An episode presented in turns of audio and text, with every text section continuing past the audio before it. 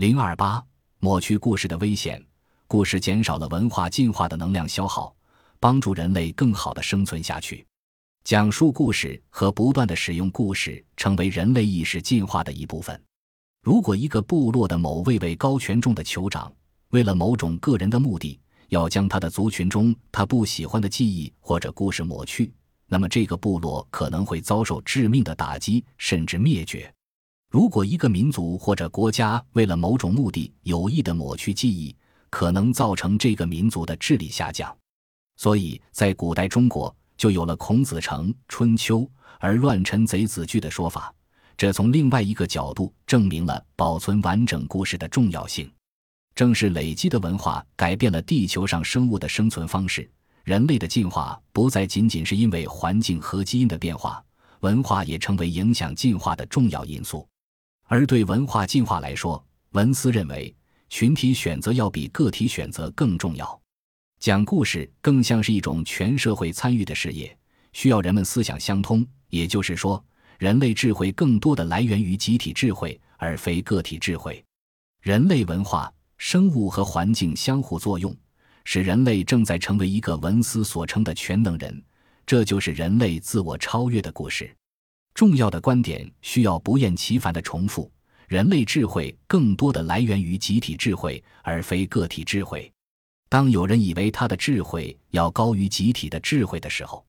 当一个人认为他的大脑能做出比其他所有人更好、更明智的决策时，那么他做出错误的决策就几乎是毫无悬念的，无非是时间早晚而已。因为从根本上来说，一个人的大脑强于集体，特别是庞大集体的可能性几乎是不存在的。其实，一个国家从某种方面来说，就像我们的身体，身体中庞大的细胞和血管系统，就像一个国家各方面功能的运行。人体内的每一个细胞都是互不认识的，没有谁每天向他们发布指令，他们都在按照自己的本能有条不紊地各司其职。它们孜孜不倦地运行，又不断新生、代谢和死亡，就是这成百上亿的细胞组成在一起，不是谁的设计。不是谁的构想，不是谁的安排，就组成了我们的人体，组成了一个庞大的宇宙。人类逐渐形成的社会，就像人体一样的复杂，但是它是有自动运行机制的。社会的各方面会自动不断协调，使运行达到最佳。社会这个复杂的机器，并非某个伟人的构想来建成的，而是根据人类的需要逐步形成的。当人们无法解释或者征服自然，喜欢自己创造超自然的力量，神和伟人就是这样出现的。一旦人们匍匐在他们的脚下，他们就失去了自我，就无法掌握自己的命运。但是在人类历史上，我们却不断的看到那些利令智昏的人，自认为他的大脑可以代替所有人的大脑，他的智慧优于其他所有人的智慧，于是利用他手里的权力，阻止人们独立思考。强迫别人接受他自认为正确的思想和行为，结果给他同时代、同民族的人，或者同一个国家的人，甚至整个世界带来无穷的灾难。